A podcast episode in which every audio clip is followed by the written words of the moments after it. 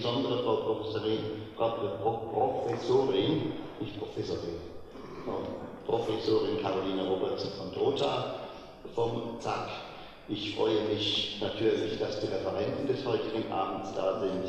Herr Professor Grunewald, er ist der wissenschaftliche Sprecher des KIT-Zentrums Mensch und Technik. Frau Dr. Bettina Johanna Krings vom Institut für Technikfolgenabschätzung, das gehört hier natürlich sehr stark dazu, und Systemanalyse. Und Herrn Professor Rolf Ulrich Kunze vom Institut für Geschichte. Äh, ich denke, da wird es auch ein bisschen darum gehen, äh, könnte ich mir vorstellen, wie die menschliche Gesellschaft ja sich immer mit der Technik äh, stark verändert hat. Nur hatten wir wenn man mal an unsere Vor, Vor, Vor, Vorgenerationen denken, wenn ein Mensch beispielsweise selbst noch im 13., im 14. Jahrhundert, im 12., 11. oder so, der konnte eigentlich davon ausgehen, dass seine Kinder und Kindeskinder ein bisschen so ähnlich leben wie er auch. Das ist bei uns ein bisschen anders gegangen. Ich darf aus den Kreisen ähm, des Gemeinderats äh, Herrn Stadtrat Dr. Heilgeist begrüßen und ich glaube, er ist im Moment noch der Einzige aus dem Gemeinderat, und ich darf äh, begrüßen Herrn äh, Robert Huber, den Wirtschaftsattaché der Republik Armenien in Baden-Württemberg und Sie alle, die Sie heute gekommen sind. Und das Thema ist eines, was äh, zurzeit ja auch durch die Medien, durch die Zeitungen, aber auch durch die einschlägigen äh, äh Fernsehmagazine durchgeht, autonome Technik generell. Wo bleibt der Mensch?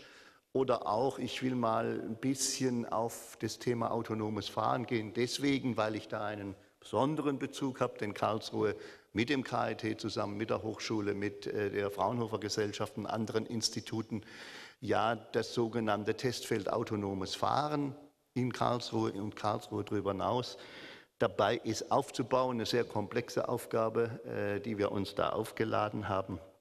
Und es ist eines der Beispiele, es geht nicht, es geht heute allgemein um, um die autonome Technik, aber es ist eines der Beispiele, wo doch starke Ängste, vielfache Ängste äh, zum Vorschein kommen, die für die anderen autonomen Techniken auch gilt.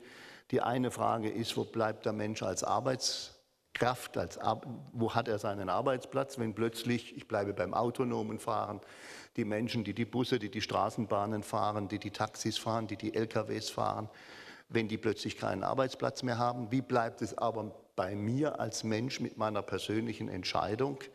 Äh, bin ich noch Herr äh, der Frage, Frau Liesbach ist da, habe ich gesehen. Ich habe Sie, dann begrüße ich Sie auch recht herzlich, Frau Landtagsabgeordnete Bettina Liesbach. Ich hatte Sie auf der falschen Seite gesucht. Entschuldigung. Ähm, wo, wo, bleibt, äh, äh, wo bleibt da die freie Entscheidung? Und dann kommt immer Immer dann, wenn es um autonome Technik geht, und ich bleibe jetzt mal wieder bei dem Beispiel des Fahrens, neigen wir Menschen dazu, uns einen Extrempunkt auszusuchen in der Entscheidung, ein klassisches Dilemma im Grunde genommen. Ich nehme das Beispiel, entscheidet die Maschine oder der Logarithmus, ob es nach rechts ausweicht in die Gruppe äh, der Kindergartenkinder oder ob es nach links ausweicht, äh, wo andere Menschen stehen oder wo man selber Gefahr läuft, äh, im LKW frontal zusammenzustoßen. Nur wissen Sie, das sind natürlich dann wieder Entscheidungen, wo ich dem Menschen auch nicht unbedingt vertrauen würde, dass er die richtige Entscheidung stellt. Der Alltag sieht anders aus, aber wie gesagt, wir, wir sehen zu Recht, Gefahren und wir müssen auch die ethischen Fragen stellen. Äh, trotz allem gibt es, äh, ist es eine Unterstützung für den Menschen. Auf der anderen Seite gibt es schwierige Entscheidungen, die relativ schnell getroffen werden müssen, wo man im Zweifel davon ausgehen kann, dass sie der Mensch eher falsch entscheidet, als es äh, ein, ich sage jetzt mal salopp, eine Maschine äh, der man bestimmte Entscheidungskriterien zugrunde gelegt hat, tut. Aber das sind die Fragen, die sich uns stellen, die sich mir schon gestellt haben, als ich in den 60er Jahren das Universum gelesen habe. Das kennt heute vielleicht kein Mensch mehr. Äh, eine Buchreihe, die sich mit der Zukunft beschäftigt hat. und wo immer vom Jahr 2000 die Rede war. Und ich kann Ihnen sagen, nichts von dem, was da drin stand, ist eingetreten. Wir fahren auch nicht mit Atomautos, Gott sei Dank. Und auch in die Sterne pendeln wir noch hin und her. Was man aber damals überhaupt nicht abschätzen konnte, ist tatsächlich die digitale Revolution. Das hat man auch nicht im Ansatz vor 50 Jahren, wo es gerade losging, erahnt, wo es dahin geht. Deswegen ist es eine sehr spannende Veranstaltung, der ich auch gerne bis zum Schluss beiwohnen würde, was ich aber leider nicht kann. Deswegen muss ich nach dem weiteren Grußwort von Herrn Kraft gehen. Einfach deshalb, weil das echt zu einer Veranstaltung geht, die man noch nicht autonom machen kann.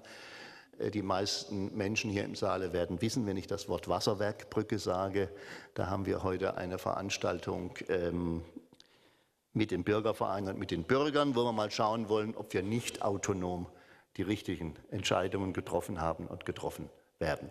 Ihnen allen einen spannenden Abend, eine interessante Anregung und schöne Vorträge und schönen Dank, dass Sie da gewesen sind.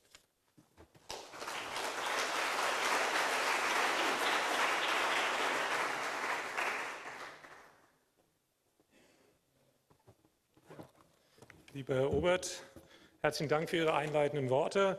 Sehr geehrte Vertreterinnen und Vertreter aus Politik, Wirtschaft, Vereinen und der Stadt Karlsruhe, liebe Frau Robertson von Trotha, liebe Vortragende, liebe Kolleginnen und Kollegen, sehr verehrte Gäste. Ich darf Sie sehr herzlich im Namen des Präsidiums des Karlsruher Instituts für Technologie begrüßen zu der Veranstaltung KIT im Rathaus, die mittlerweile eine, eine sehr schöne Tradition hat und wie immer wie immer, muss ich schon fast sagen, bin ich davon beeindruckt, wie viele von Ihnen den Weg hierher gefunden haben und Interesse daran haben, was wir am KIT forschen ähm, und auch die an der Wechselwirkung ähm, sozusagen Interesse haben mit dem KIT. Und ich glaube, das ist eigentlich der, das grundlegende Thema für heute Abend. Ähm, wie geht Wissenschaft, Technologieentwicklung auf der einen Seite und die Gesellschaft auf der anderen Seite, wie gehen die miteinander um? Und welche neuen Wege werden dort beschritten. Da werde ich gleich noch kurz darauf zu sprechen kommen.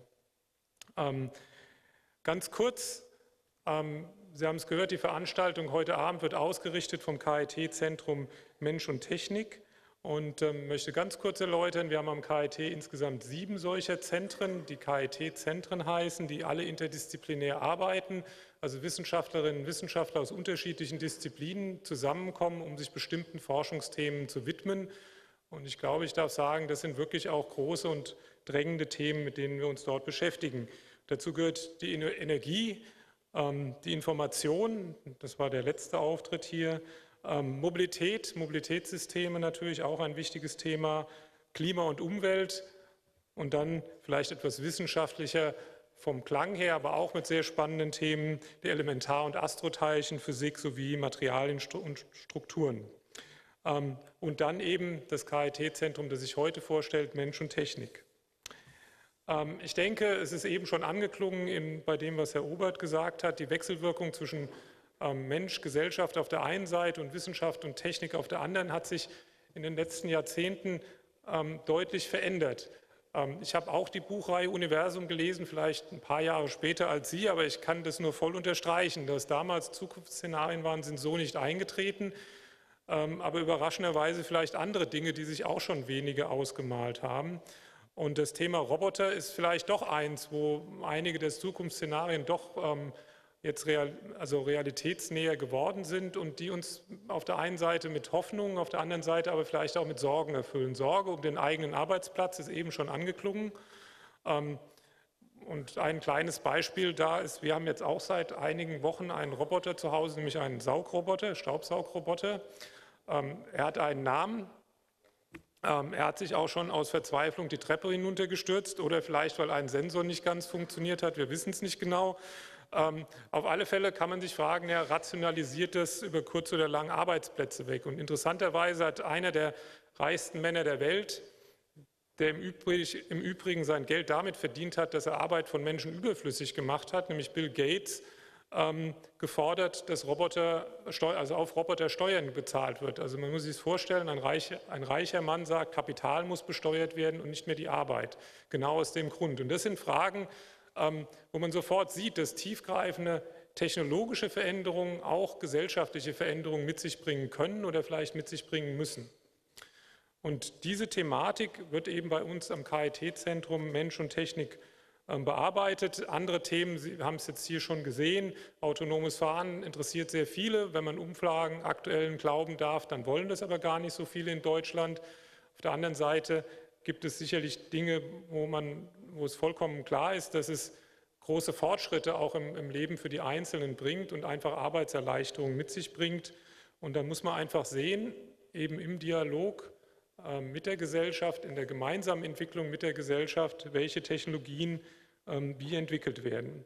Und das dritte Thema Information. Natürlich, ähm, auch Steinbuch hat nicht von, von Facebook und Google, hat er vielleicht geträumt, ich weiß es nicht, aber viele Dinge waren 1970 in der Form nicht vorherzusehen und darüber wird der Kunze sicherlich sprechen. Und das ist auch natürlich sehr spannend, quasi in die Geschichte also sozusagen von rückwärts das Ganze aufzurollen und zu schauen, wie sich solche Dinge tatsächlich entwickelt haben.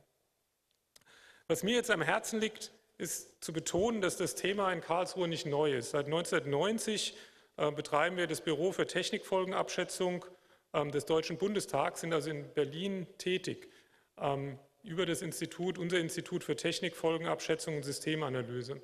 Allerdings hat dieses Wort Technikfolgen für mich mittlerweile ein bisschen einen falschen Klang. Äh, ich weiß nicht, ob Herr Grunwald das kommentieren mag oder wird. Ähm, es hört sich so ein bisschen so an, es wird eine Technik entwickelt, eine Technologie, das wird der Gesellschaft hingestellt, dann macht man sich noch ein bisschen Gedanken darüber, was das für Folgen haben könnte und dann passiert es einfach. Und das ist, glaube ich, nicht mehr zeitgemäß, sondern in einer Zeit, in der sich Technologie so rasant verändert, muss das praktisch gleichzeitig. Man kann nicht die Folgen äh, praktisch erstmal vorsichtig beurteilen und lange überlegen, sondern Dinge passieren einfach. Facebook sind, ist passiert. Es ist nicht sozusagen vorher studiert worden, was das denn heißen könnte. Und es hat tiefgreifende Veränderungen mit sich gebracht in der Art und Weise, ähm, wie viele Menschen heute kommunizieren. Und dazu haben wir am KIT, und wenn ich wir sage, bin ich wie immer großzügig, weil das waren natürlich andere, nicht ich, die das getan haben, aber gerade Gruppe um Herrn Grunwald, Herr Parodi ist heute Abend da und weitere, ähm, die sich eben mit sogenannten Reallaboren beschäftigen, die hier in Karlsruhe eingerichtet haben, als ein, als ein Ort, um wirklich ähm, mit Menschen der Stadt Karlsruhe im Dialog zu treten und da gemeinsam Zukunft zu entwickeln. Also als Stichworte äh, Quartier Zukunft, Labor Stadt oder das Reallabor 131 wo es eben letztlich darum geht, in der Oststadt einen Zukunftsraum für Nachhaltigkeit und Wissenschaft zu entwickeln oder ist eingerichtet worden und gemeinsam mit Bürgerinnen und Bürgern an der Zukunft zu arbeiten. Das ist mir ein sehr wichtiges Anliegen, dass Wissenschaft eben nicht nur in der einen Richtung funktioniert, und im Sinne also etwas übergibt. Natürlich ist es so, dass Technologie entwickelt wird äh, und dann anderen zugänglich gemacht wird, häufig auch über den Markt, aber dass es viel wichtiger geworden ist, dass heute wirklich gemeinsam mit der Gesellschaft zu tun. Und das ist uns ein wichtiges Anliegen am KIT. Damit möchte ich aufhören, dem Herrn Grunwald das Wort gleich geben, ähm, der das sicherlich noch ausführlicher darstellen kann ähm, und möchte äh, vorher aber noch Dank aussprechen an verschiedene Leute. Zum einen natürlich an die Stadt Karlsruhe für diese Veranstaltungsreihe, die ich ganz toll, sehr wichtig finde und wie der Besuch auch heute Abend wieder zeigt, auch von Ihnen angenommen wird. Natürlich danke ich auch dem Zentrum für angewandte Kulturwissenschaften, stellvertretend äh, Frau äh, Robertson von Trotha als Leiterin, aber allen anderen Mitarbeiterinnen und Mitarbeitern hinter den Kulissen, die das immer auch wieder möglich machen.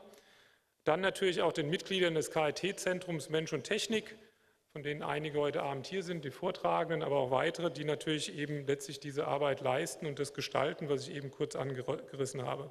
Und zuletzt danke ich auch Ihnen allen für Ihr Kommen, natürlich für Ihr Interesse weil wenn das Ganze nur in eine Richtung funktionieren würde, wird es eben nicht funktionieren. Und in dem Sinne bin ich sehr froh, dass Sie da sind. Ich wünsche Ihnen einen spannenden Abend. Ich muss allerdings auch die gleiche Entschuldigung ähm, nachreichen, die Herr Obert eben auch gemacht hat. Ich muss heute Abend noch Doktorandenpreise verleihen. Das ist eine sehr unglückliche Planung, weil ich habe mich wirklich auf die Vorträge gefreut und habe dann noch diesen anderen Termin bekommen. Aber in dem Sinne wünsche ich Ihnen zumindest einen spannenden Abend und viel Spaß. Dankeschön.